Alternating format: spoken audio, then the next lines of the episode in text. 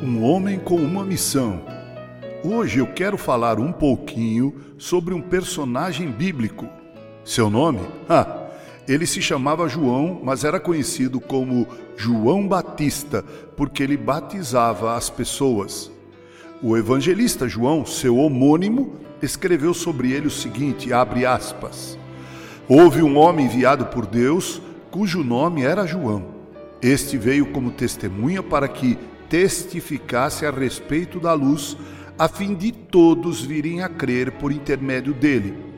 Ele não era a luz, mas veio para que testificasse da luz, a saber, a verdadeira luz que, vinda ao mundo, ilumina a todo homem. Fecha aspas, João 1, versículos 6 a 9.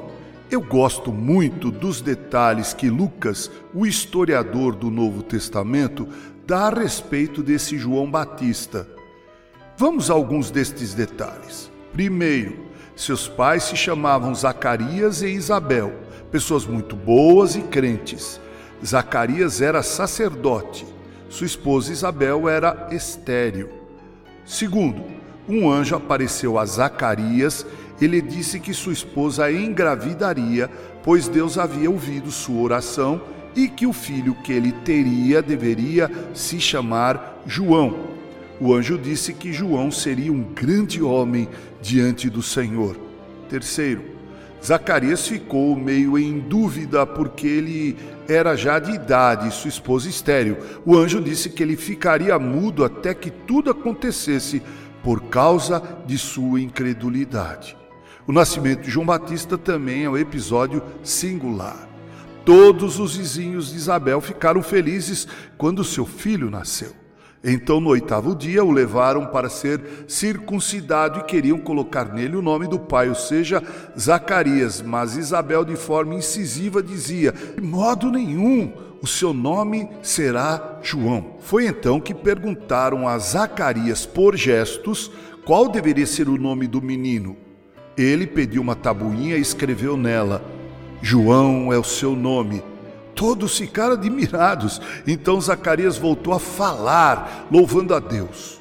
Ao verem aquilo, todos foram possuídos de temor e perguntavam: O que virá a ser este menino? Se você prestou atenção à leitura que fiz de João 1, de 6 a 9, certamente você sabe qual é a resposta a essa pergunta.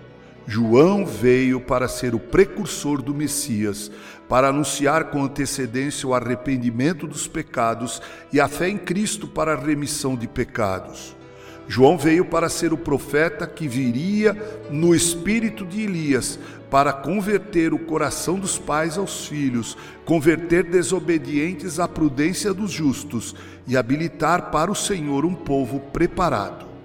Essa era a missão de João. É interessante como a grande maioria dos cristãos se deixa encantar mais pelo estilo de vida de João, pelo seu jeito aparentemente excêntrico de viver sua vida, do que pelo que o anjo disse a respeito dele e de sua missão.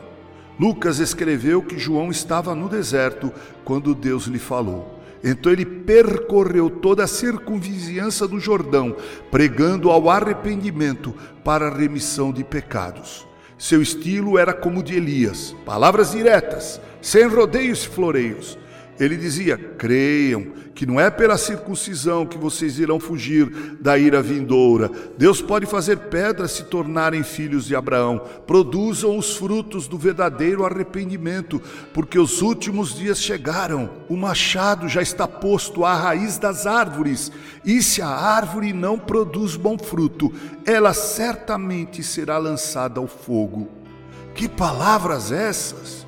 Era como se ele dissesse: Parem de imediato com esse cerimonialismo, com esse ritualismo, com essa religião repleta de aparatos e detalhes litúrgicos.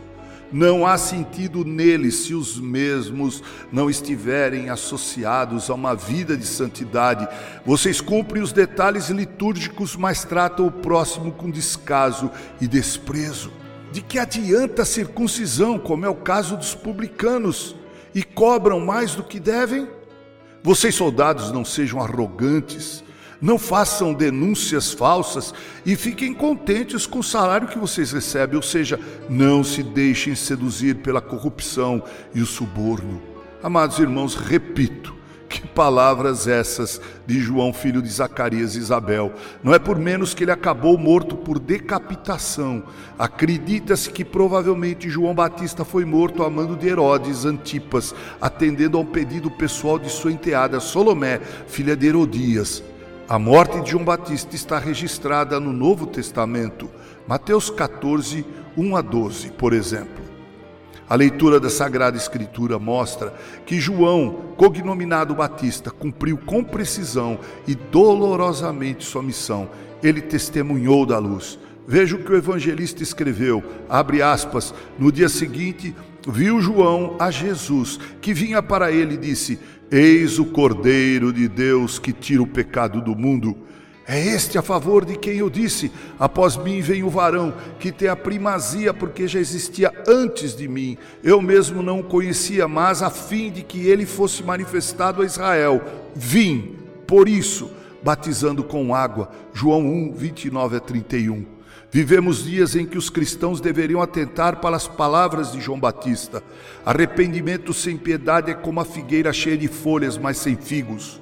Um cristianismo repleto de simbolismo e aparatos litúrgicos e vazio de santidade é um contrassenso. O mundo não quer apenas nos ouvir. O mundo quer ver coerência entre o que pregamos e o que vivemos, assim como fez João Batista, um homem com uma missão. Com carinho, Reverendo Mauro Sérgio Aiello.